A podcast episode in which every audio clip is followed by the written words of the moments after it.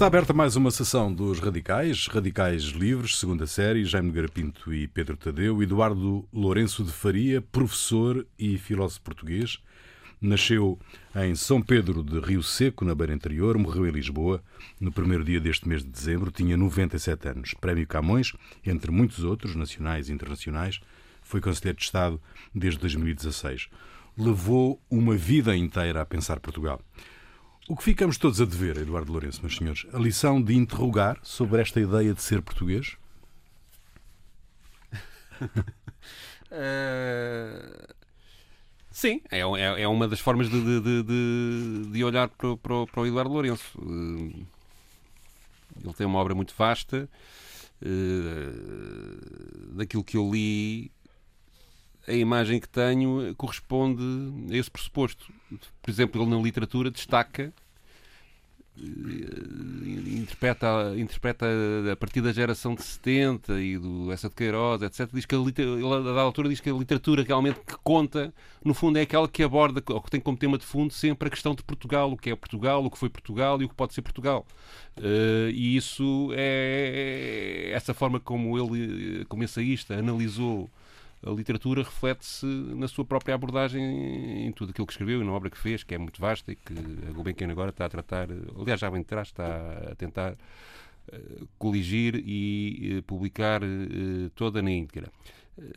Eu, eu, penso que uma das coisas mais interessantes que, que, vi, que assistimos neste, nestas semanas de, de, luto pela morte do Eduardo Lourenço é a reação, de facto, dos portugueses e da comunicação social uh, à morte dele. Ou seja, há uma admiração por alguém que não se entende inteiramente. Para, ser franco, é isto, é, isto, é isto que eu senti um bocadinho, que é que é que vem, aliás, não é nova. Tivemos isto, esse fenómeno, tivemos este fenómeno com o Jorge Sena, com o Cristinho da Silva, com, com há assim uma admiração por pensadores que, que se triunfam lá fora de alguma forma e que durante e que, a vida e, deles, durante a vida deles até nem são muito, ninguém liga muito, mas que depois, quando morrem e isto é uma coisa que tem o seu lado um bocadinho negativo, porque há uma unanimidade que depois elimina a capacidade crítica, que muitos destes, destas pessoas, aliás, estimularam e que achavam primordial. Uh, e... mas ao mesmo tempo tem um toque de familiar, ou seja, de, de, de, que é uma coisa que até o Eduardo Lourenço analisa na sua, na, na, na forma como ele, vê, como ele vê Portugal, que é de facto isto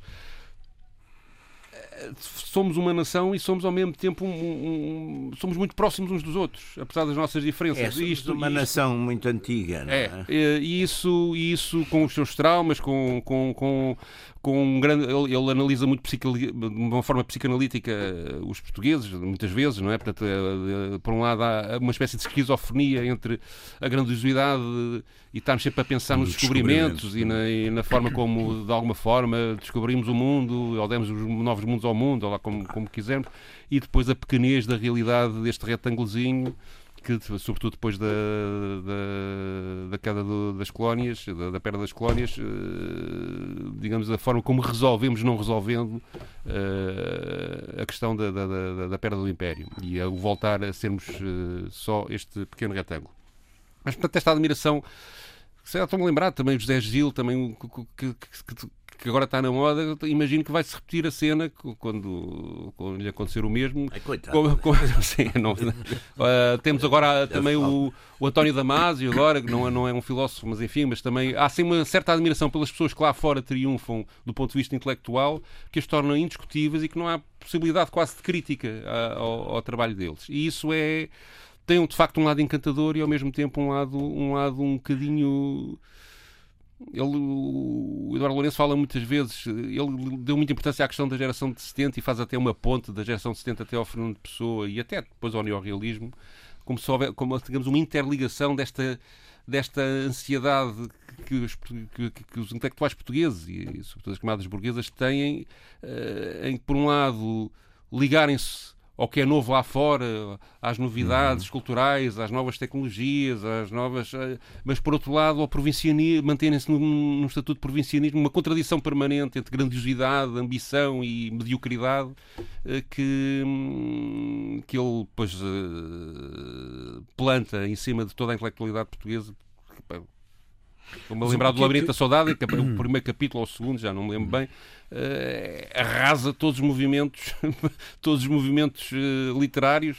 Safa-se para aí o surrealismo, que para mim é o mais inconsequente de todos, embora o mais engraçado de todos também. mas, mas, uh, mas uh, uh, e depois, ao mesmo tempo, noutros capítulos desse, desse mesmo Labirinto da Saudade, ele tem uma admiração profunda pelos, pelos poetas, pelos escritores e pelos artistas que fizeram esses movimentos todos. Ou seja, há uma, há, nele próprio ele acaba por, sim, por incorporar sim, um bocadinho essas, essas contradições. É? Mas o que é que em Lourenço fascinou a intelectualidade portuguesa? Esta, esta capacidade que ele tinha de ser diferente, de ter abordagens diferentes? Não sei, vamos lá ver. Uh, pegando um bocadinho Porque houve um fascínio da, da, intelectualidade em relação a ele, não é? Estava ah. a dizer. Ah, passou a haver, quer dizer, é uma. Vamos lá ver. Também, também aqui há um, há um de facto, há uma contradição. Vamos lá ver, nós temos um problema histórico muito complicado a resolver com a nossa história. Ou seja, é como uma família que tenha, enfim, tenha antepassados eh, que fizeram coisas extraordinárias e que depois, e depois deixaram de fazer. Até, até por uma razão muito simples, quer dizer, a, a questão da, da, da ascensão e queda dos povos tem a ver com a subida dos outros.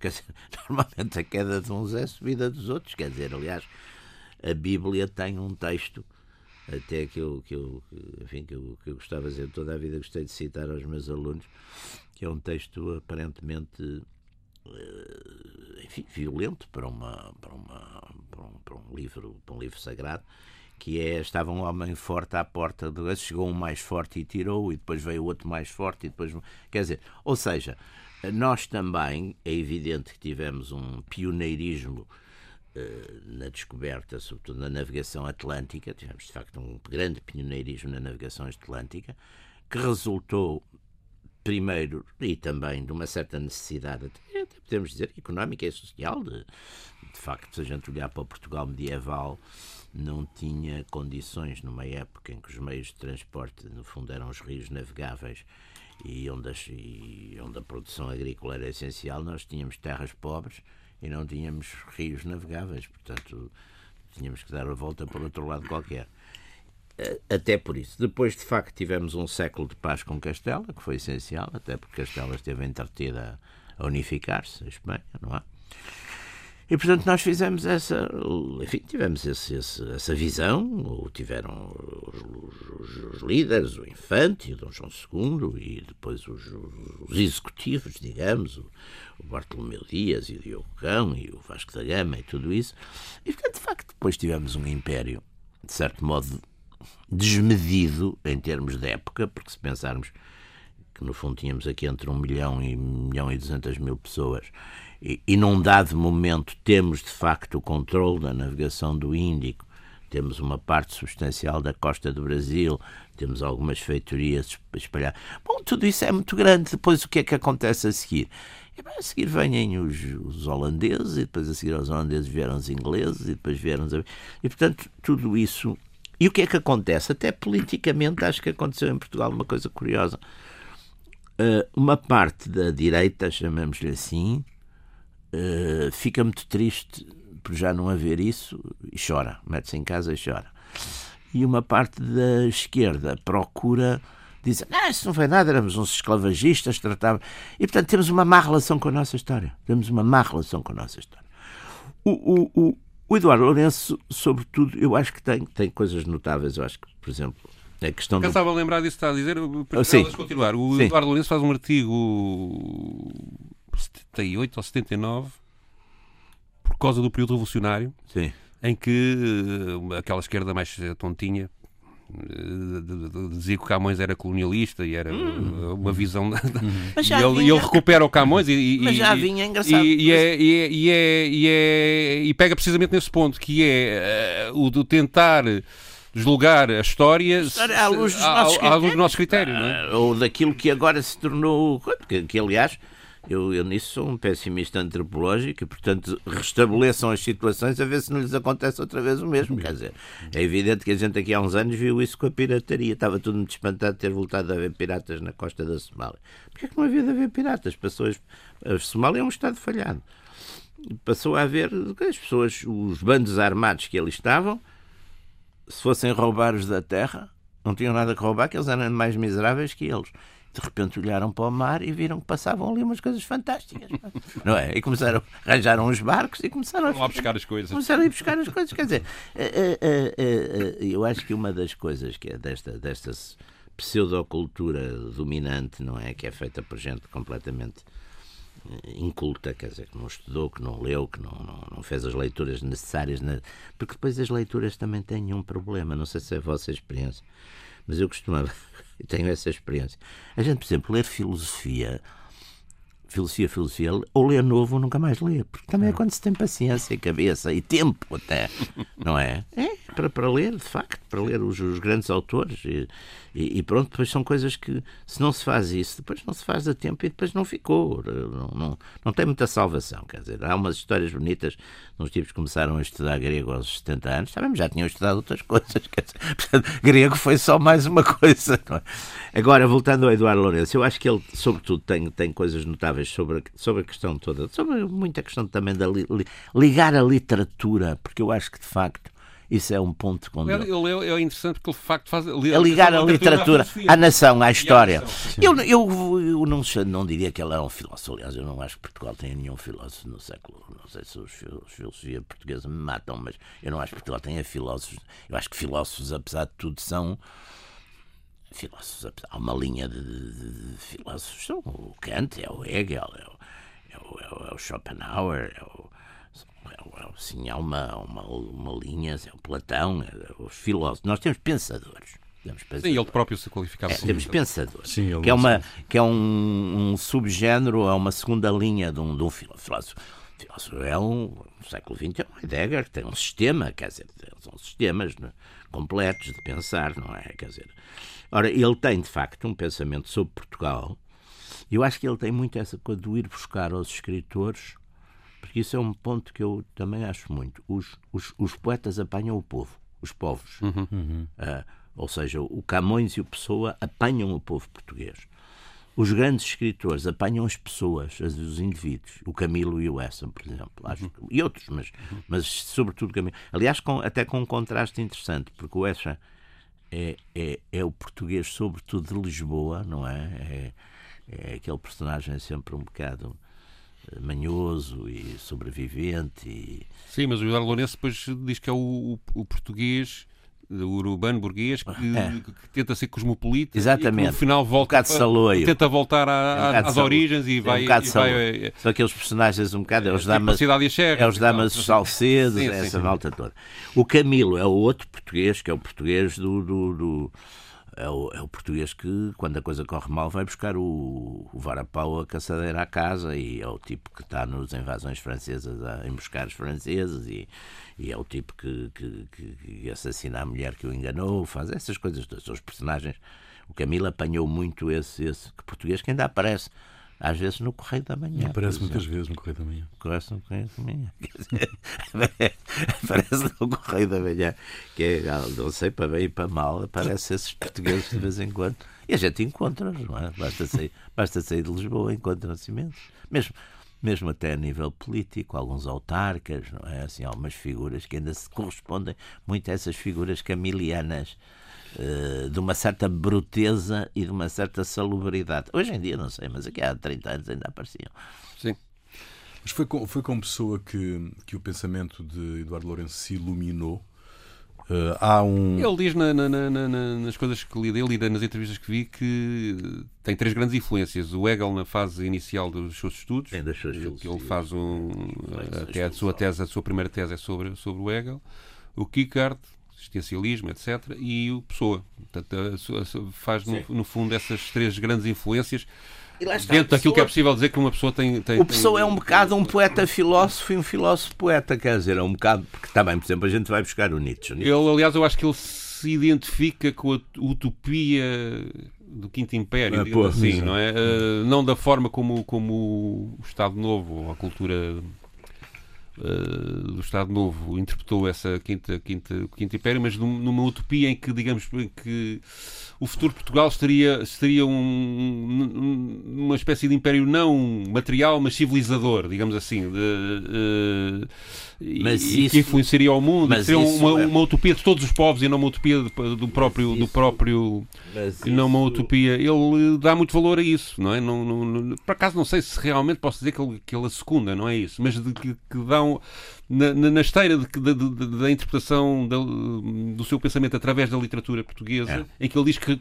o que é importante na literatura portuguesa depois da geração de 70 é aquela literatura que trata do futuro do país ou, ou que tenta sempre encontrar, encontrar um sentido para, para, para Portugal e vai aí até ao Saramago, não é? e passa ao neorrealismo e todas, todas as, todo o modernismo, todas as tendências que houve, uh, valorizando até escritores que hoje em dia estão completamente fora de moda. Por exemplo, tá, tem textos de, muito elogiosos a um neorrealista que era o Fernando Namora, que hoje em dia ninguém liga nenhuma.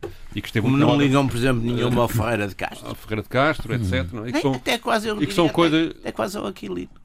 Sim, sim, sim. E que, são, e que de facto eu, eu... ia haver aí uma recuperação. De, sim, Ferreira de Castro, por exemplo, é um, é um escritor que eu, eu li praticamente todo na, na, altura, naqueles 16, 17, 18 anos. E lá está, está as coisas das bibliotecas. Eu, eu tinha um tio meu que era, não, não tinha filhos, era divorciado e era o que a gente dizia do reviralho, portanto tinha, tinha todos esses escritores. Eu passava lá umas temporadas em casa dele e li isso tudo. Por exemplo, Ferreira de Castro tem de facto é um escritor com coisas interessantíssimas e importantes. E bom escritor, quer dizer. E ele nesse. nesse Já não falando do Aquilino. E aí ele encontra em pessoa, de facto. Quer a, ele estuda a pessoa de várias maneiras, não? quer a, digamos, a forma como, como o próprio pessoa se recria nos, nos vários heterónimos. Ele, ele tem uma, até uma tese, uma, uma ideia de que é o pessoa não conseguia ser um bom poeta, inventou vários poetas. Multiplicou-se. Multiplicou-se. Uh, e fala das influências que ele teve uh, dos americanos, etc. Mas, uh, mas de facto, penso que, que, que o norte de, de, de, tudo aquilo é tentar encontrar um sentido para Portugal. Não sei se ele realmente, o Eduardo Lourenço, o encontrou. Não, não, não sei dizer. Até para, para, também, eu tenho que, não estudei o suficiente para. Ele tem uma coisa, eu para, acho. Para, para, para, para, eu acho que ele, aqui à vontade ele depois tem uma coisa também. Mas daquilo que li, parece-me que ele tem muitas interrogações tem muitas análises Sim, absolutamente surpreendentes, tem, tem, não, e tem, tem pistas, não é? Tem muitas, pistas, muitas interpretações de facto estimulantes se uh... ele em pessoa, que foi um, um dos guias que ele seguiu, uh, encontra uma solução para Portugal, não sei, não sei se isso é verdade. Os países não têm soluções, quer dizer, é como a vida das pessoas. As pessoas morrem, os países vão, vão vivendo, não é? Mas às vezes, às vezes também morrem. Mas uh, o que é que é? é? Estarmos vivos, é existirmos, é termos a nossa identidade, é mantermos essa identidade, identidade, independência, e independência política, porque Identidade, como dizia alguém, também tem os ciganos. Dependência política, não são independentes. Estamos aqui a falar, eu nem sei se estes pensadores, que, que, que sim, que eu acho correto não, não dizer não, que não temos filósofos é assim. Depois da morte tem. dele, eh, sobra o José Gil, não é mesmo? mesmo Mas quem é que, que tem filósofos? A Espanha tem hoje algum filósofo? Sim, não, sim, sim. Não, sim. Tem. não tem. A França tem algum filósofo vivo?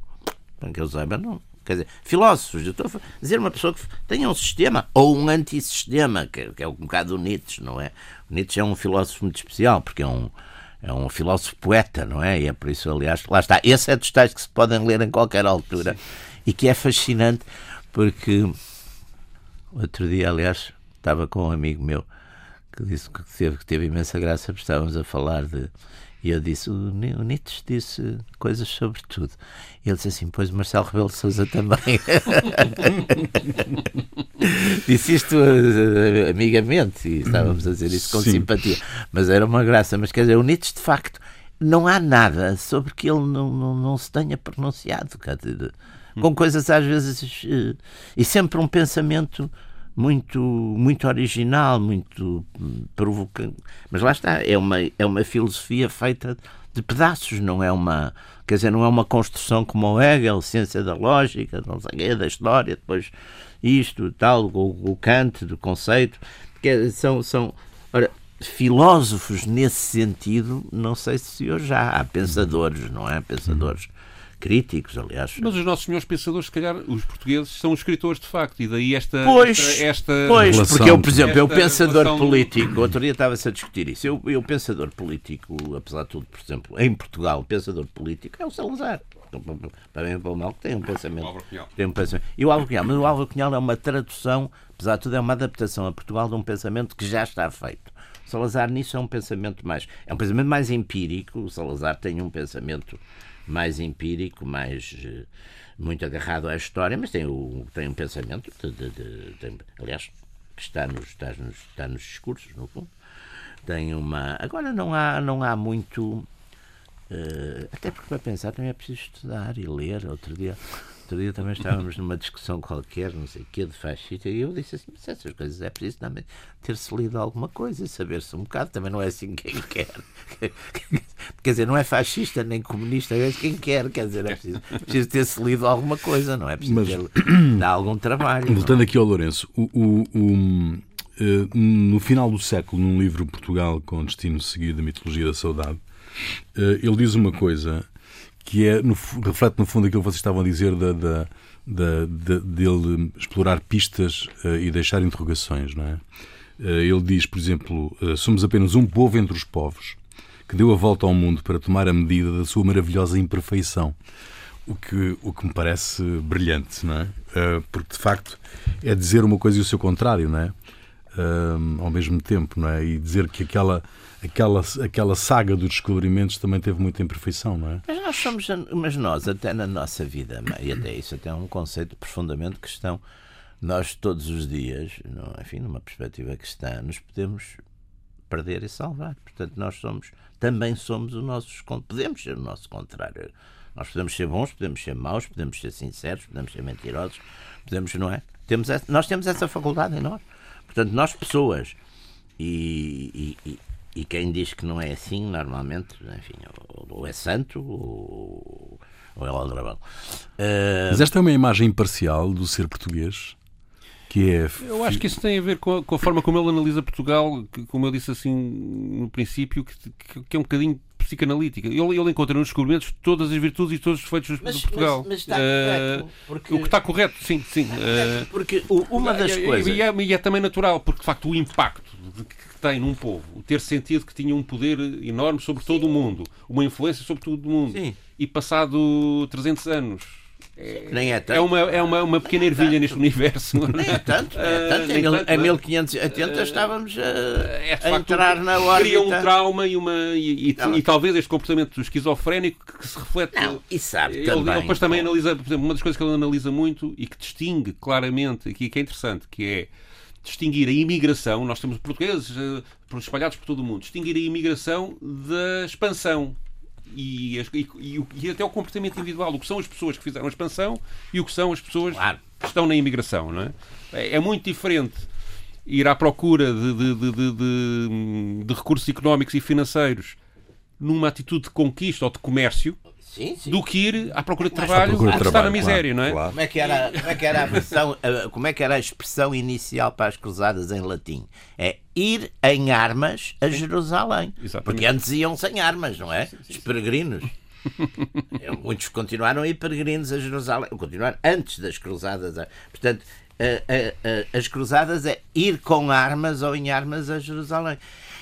E, e, por exemplo, eu acho que aí foi um, foi um dos, das coisas tremendas da história, do ensino da história.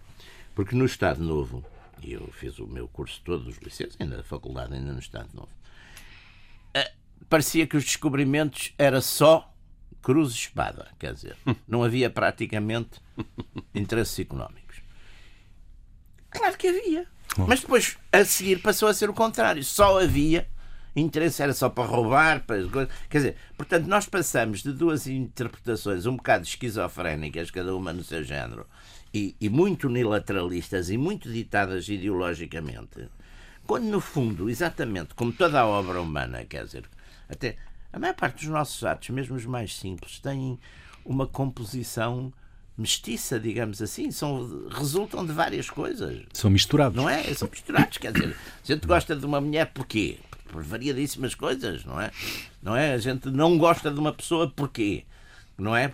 E às vezes Portanto, os sentimentos, mesmo os sentimentos mais simples, são acho que fará uma obra da dimensão dos descobrimentos. Com certeza que houve interesses, houve razões económicas, até antes dos interesses houve necessidades. Não é? Antes dos interesses até houve necessidades. Portanto, há economia. No fundo, há aquilo tudo que o, que o famosíssimo o Tucídides diz que são os motores da ação humana, não é? Uhum. Honra, fama, e, e, e, interesse. Interesse no sentido. E glória. E, e glória, exatamente. A fama no sentido sim, da sim, glória. Mas também há a vingança, também há a humilhação, também. Quer dizer, a, a, a, ação humana é tão complexa que eu acho que isso é um dos problemas, por exemplo, de doutrinas políticas ou outras que pretendem fazer um reducionismo da ação humana, sei lá, ou à economia, ou à guerra, ou à. à quer dizer, isso. A ação humana é de facto mas acho também que na, que na, na visão que ele tem do, do, de Portugal, ele é muito influenciado pela maneira de pensar e de analisar francesa. Ou seja, ele, o facto de ele ter vivido em França, ter, ter dado aulas em França. Mas libertou-se um bocado uh, disso. Eu talvez. acho que ele se liberta bastante disso. Isso Acha? por acaso acho. Eu acho que ele se liberta. Há uns. Bom, a França era uma coisa, aliás, o Essa lá dizia Portugal era coisa traduzida em calão, não é? A França traduzida em calão. Eh, isso Embora acho... ele atribua à Inglaterra a liderança, a liderança eu acho que a gente, da própria Europa. A gente libertou-se bastante disso, graças a Deus havia ali umas gerações que eram completamente. Até, até porque a França também, eu também dizia, hoje em dia, tirando o Lubeck, não, não conheço nenhum escritor francês que tenha aparecido nos últimos 30 anos Uhum. Os restos são os mesmos que já havia há 50 ou 60, não há. Mas vamos lá ver, o Eduardo Lourenço começa ainda nos anos 40, já como professor, uh, não é? Sim, ele vai, ele, ele o heterodoxia é de 49, não é? é 49. Mas ele ainda está cá. Sim, ainda está tem 26 cá. anos. Uh, depois vai para. Vai tem uma bolsa, Vance. vai para a França. Vance, é? depois, depois acaba por ir definitivamente para. Para, para, para, Vance. França, em 55. Em 55. É. Uh, sim, ele Os tem. amigos dele, o Virgílio Ferreira, as pessoas com quem ele convive mais portuguesas, sim. também são pessoas com alguma influência. Mas a gente tinha uma influência francesa até por uma coisa, até porque, pelo liceu. Eu, nós, eu lembro, a gente chegava ao liceu e apanhava 5 horas de, de francês por semana, não é? Sim, eu, a minha geração, eu quando tinha 15 anos, lia francês, os livros de pós correntíssimo, em inglês, não. Sim. Inglês sim, sim. era, apesar de tudo, Pedro, tu, chegou mais tarde, não é? Hum, Pedro, tu trazes justamente, estamos a falar da Europa e da, da, do facto de ele ter vivido sempre fora, uh, ou boa parte da vida fora, uh, tu trazes declarações do, do, do Eduardo Lourenço uh, justamente sobre o papel de Portugal na Europa, não é? Sim, é num, num, num, programa de 2002 feito para a RTP pela Universidade Aberta, que era um programa chamado Entre Nós, e a entrevistadora a Cristina Valente pergunta a dada altura qual é o, ao Eduardo Lourenço qual é o, o papel de Portugal na Europa. Nessa altura, portanto, em 2002, estávamos no início do euro e havia a experiência, digamos, a, digamos, a primeira experiência prática para muitos portugueses do que era ser integrado na Europa. Foi o fim da nossa moeda e o aparecimento de outra. E de repente uma bica custar um dinheiro que não se percebia bem o que era. E... 100 escudos, 50 cêntimos.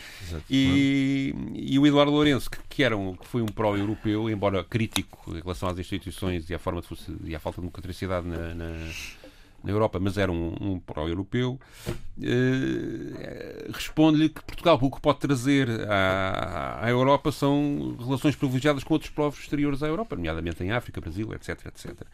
E daí discorre para a fixação que os portugueses têm com os descobrimentos, portanto, aquilo que já falámos aqui assim um bocadinho, e, porque para ele, digamos, os portugueses vivem um bocado fixados no passado e depois acaba por falar da utopia da universalidade dos portugueses eh, via Fernando Pessoa. E é. Ele acha que Portugal pode ter uma certa. pode dar a todos os povos uma certa universalidade civilizacional decorrente eh, da cultura cristã ocidental. Vamos ouvir então. Portugal sempre teve um grande papel, mas um papel, sobretudo, fora da Europa, não é? Nós, muito cedo, nós fomos para o largo, talvez pelo sentimento de, de que não tínhamos eh, capacidade, talvez, de, de, de, de, lutar com as mesmas armas ou estar à mesma altura de todos os desafios que nos vinham realmente da Europa em geral. Então fomos para o largo, não é? Uh, e isso eh, faz parte da, da, nossa história, faz parte da nossa memória, faz parte da nossa identidade e é um valor acrescentado àquilo que nós somos como europeus. É? e que faz de nós, com eh, outros, como a Espanha, por exemplo, faz de nós europeus à parte. Não é? Porque, na verdade, nós trazemos também essa outra Europa, não é? A Europa do lado, trazemos-la para a Europa, não é? Mas parece que os portugueses ainda vivem com excesso de passado, como nas palavras de, próprias do Sr. Professor. Pois, sobretudo com esse fixados, é uma espécie de fixação, é a nossa fixação histórica, uma, uma fixação, como pode ser, de, de tipo eh, de tipo erótico ou outra, não é? temos a nossa fixação é são o nosso período áureo, não é? Nós estamos fixados, nós estamos eternamente no século XVI, nós estamos eternamente navegando para a Índia, não é? Eh, Porquê? Porque foi aquilo que nós realmente fizemos enquanto povo, não é? Eh, de mais extraordinário, é? E deixamos a nossa marca na história do mundo. Essa, essa ninguém nos pode tirar, é? Com o futuro nós não sabemos qual é exatamente a marca que nós deixaremos. Quanto ao presente, digamos, nós temos o sentimento que não, não, não não, não, temos já aquela capacidade de, de, de, de feitos é? que possam ser cantados um dia por um Camões realmente futuro da mesma maneira. É? Mas podemos ter errados, os feitos são outros, não é? Eh, quando, quando já não tínhamos eh, Camões, não é? Eh, tivemos o Fernando Pessoa, não é? que deu a volta a toda essa nossa nostalgia e a transformou em, em, em, em utopia. Não é? e digamos que hoje, a nível simbólico, não é? Vivemos dessa nova universalidade não é? criada pela utopia, não é? de que Fernando Pessoa é o representante. Não é? E, essa utopia é sensível a outros povos, não é? Que não é nossos, porque não é, uma, não é a utopia de ninguém, não é a utopia de um povo particular. Não é? Somos nós, não é? como representantes da humanidade inteira, ou a humanidade inteira, não é? Uh, como. Uh, uh, aberta, como responsabilizada por construir um futuro, sem saber realmente qual é esse futuro. É essa nossa, é este, é este o nosso papel na Europa? Um, dar uma projeção universalista? Isso também seria um bocado, quer dizer, acho que... Há aqui uma coisa, parece assim, vou, vou brincar, atenção. parece uma espécie de imperialismo cultural, esta, esta ideia de que Portugal. Não, mas eu, eu, eu essas coisas são muito engraçadas, porque eu, eu lembro. O que vindo de um homem de esquerda, que ele, eh, embora não, sei, não, crítico, não era marxista-leninista, mas, eh, mas, era, eh, mas é, apoiou, apoiou sempre, do ponto de vista político, ele apoiou o PRD e foi ianista e portanto teve Sim, ali. Mas isso são ali... coisas que eu acho que são divagações um bocado. E... Não, não andou ali. Sim, não teve uma intervenção não, política. Aliás, é uma das coisas. Foi muito crítico do fascismo, aliás, chama-lhe fascismo, explicitamente. Chama-lhe fascismo. É, eu sei, o fascismo que existiu. Sim, mas eu discuti isso com ele já muito mais tarde, do dia do, do creio. Não, é... Mas há aqui uma, um toque de, de facto, esta, ele próprio parece sofrer daquilo que ele próprio critica, que é esta coisa eh, contraditória de sermos grandes e sermos pequenos ao mesmo tempo, não é? Pois ele, aliás, tem umas coisas em que fala, por exemplo, um bocado da, da, da, do Portugal estar na moda, numa dada altura, sim, desde sim, o Ronaldo até. Quer dizer, isso todos os países, no fundo, produzem esse tipo de, de, de fenómenos. Eu acho que é. que é. Que, que... Mas ele dá uma coisa que eu acho muito interessante, que é o.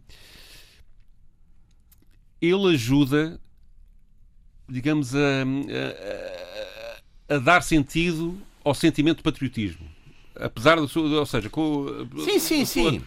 Mas o patriotismo, aliás, eu acho que, por exemplo, essas coisas. Não no sentido nacionalista, mas no sentido. Eu, eu isso, coisas, isso levava-nos a uma longuíssima discussão, porque eu acho que não há, com vocês, eu, eu não acho que essa. Eu sei, diz, diz que não há diferença. Eu isso, acho. Foi uma coisa, isso foi uma coisa que foi inventada essa coisa da diferença de patriotismo e nacionalismo foi inventada por aquelas pessoas.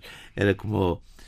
Vocês não têm a ideia, agora, agora por acaso está-se a usar menos, mas era aquela coisa do nacionalismo, o exacerbado, o adjetivo exacerbado. O exacerbado é aquele que, que, É tudo exacerbado. Epá, eu dizia também, porque é que só o nacionalismo é que é exacerbado? Pode haver uma democracia exacerbada, o marxismo exacerbado. O nacionalismo tem depois um. O que é que é tudo exacerbado? Não, não, o nacionalismo português, por exemplo, foi sempre um nacionalismo defensivo. Não foi.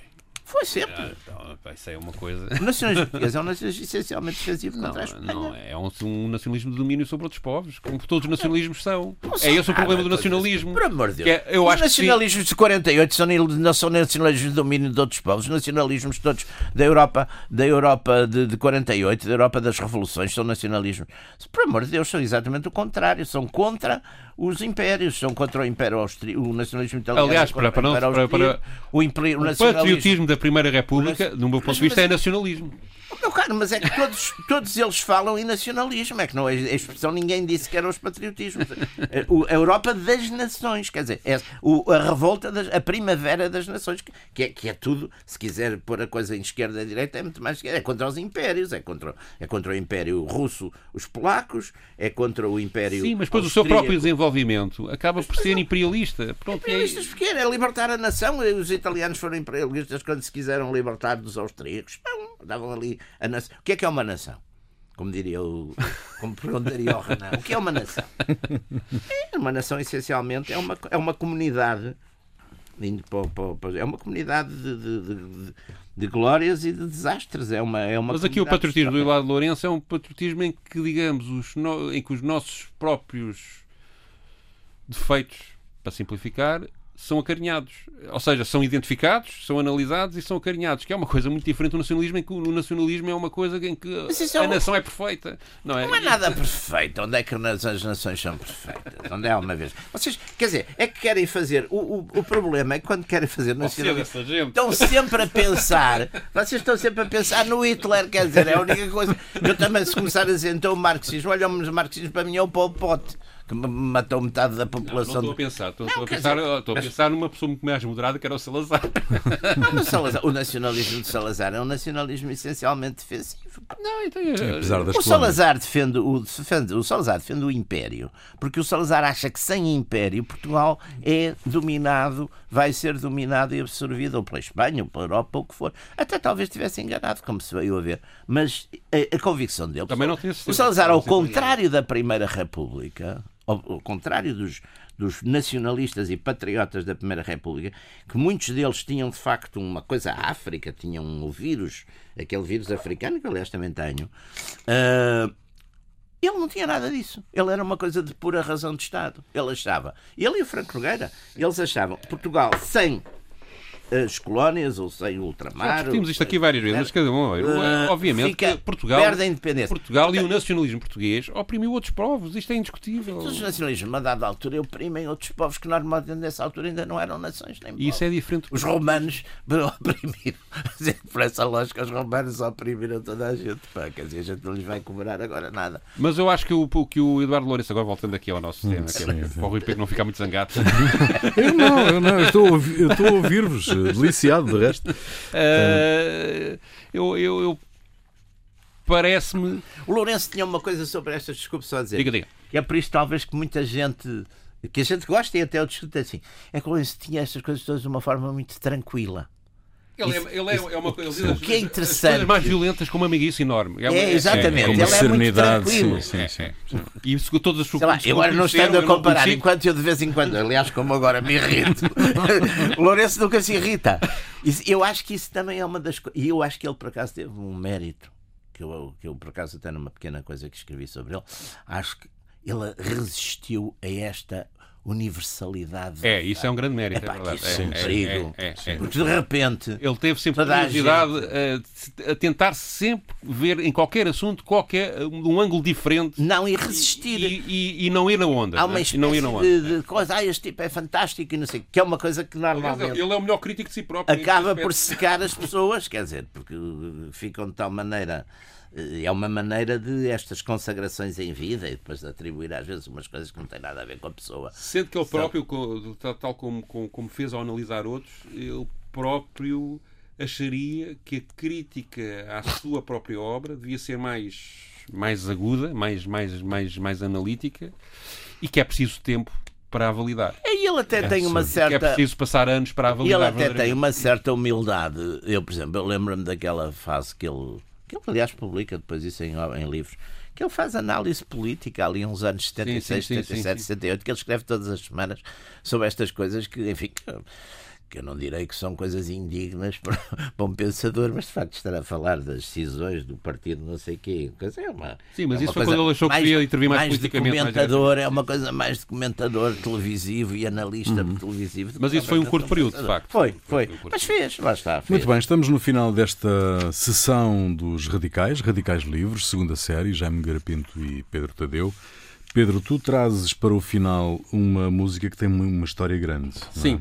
O, numa entrevista ao Expresso, eh, que- creio que em 2004, num podcast, que o Expresso, em 2004 não, é mais que 2014, eh, o, o Eduardo Lourenço diz a da altura, fala da sua paixão pela música, diz que é, um viciado em música, eh, diz que gostaria a vida alternativa que gostaria de ter tido era uma vida em que passava o tempo todo a ver filmes, séries e ouvir música e pronto, que isso seria um homem feliz se pudesse só fazer isso.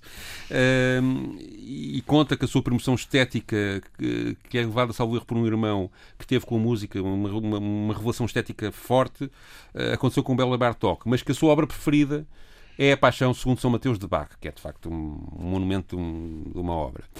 Eu dessa obra, do- do- da Paixão segundo São Mateus, escolhi um pequeno certo coral que tem uma história interessante que eu acho que tem algum paralelo com o próprio Eduardo Lourenço. É, Trata-se, eu não vou tentar ler em alemão porque é uma desgraça, vou fazer a tradução direta. Lê-se todas, é, as, as- as letras, vai, lê-se todos os sons. E o- EI lê-se AI. E aí você faz o. Portanto, o hino, a tradução do título deste hino é Ó Cabeça Sagrada cheia de sangue e de feridas, referente-se à, à coroa de espinhos de, de Jesus Cristo. Eh, e é uma melodia que é, que é usada para um texto do Paul Gerhardt, nesta obra que é composta em 1727, portanto, isto é importante a data, e aparece na Paixão Segundo Mateus, citada na, na parte 1, números 21 e 23, e na parte 2, que é aquela que eu vou passar, número 50 e 54. O Bach também entregou- empregou esta mesma melodia como contraponto a uma área que, na- na- na- que- que- que é a cantata número 161 e usa como melodia no final coral dessa mesma cantata. Sendo que esta composição não é do Bach. Foi composta 100 anos antes, e isto é muito curioso, eh, eh, por um compositor eh, alemão, o Hans Leo Hassler, que viveu entre 1564 e 1612, que fez uma canção com esta melodia chamada O Meu Temperamento Está Confuso. Jesus. 100 anos depois de Bach, esta, esta melodia foi usada por Tchaikovsky na abertura da Serenata para Cordas em Dó Maior, Opus 48, composta em 1880. 100 anos depois de Tchaikovsky, Paul Simon escreveu esta, uma canção que se chama America Tune, em que usa exatamente esta melodia e que a versão mais conhecida é aquela do concerto do Central Park, que foi editada em 1982 e é cantada em duo com o Art Garfunkel. É, portanto, uma, uma melodia que atravessa todo o período histórico que mais interessou ao próprio Eduardo Lourenço e eu acho que isto tem um paralelo curioso entre a música preferida de Eduardo Lourenço e a sua própria obra. Eh, Aqui o que vamos ouvir é a versão do Jorge Solti, que é considerado uma das referências desta, desta, desta Paixão de São Mateus, na versão gravada em 86 com a Orquestra Sinfónica de Chicago. Fica aí, nós voltamos de hoje a oito dias. Um feliz e, e seguro Natal é o que vos desejamos. Igualmente.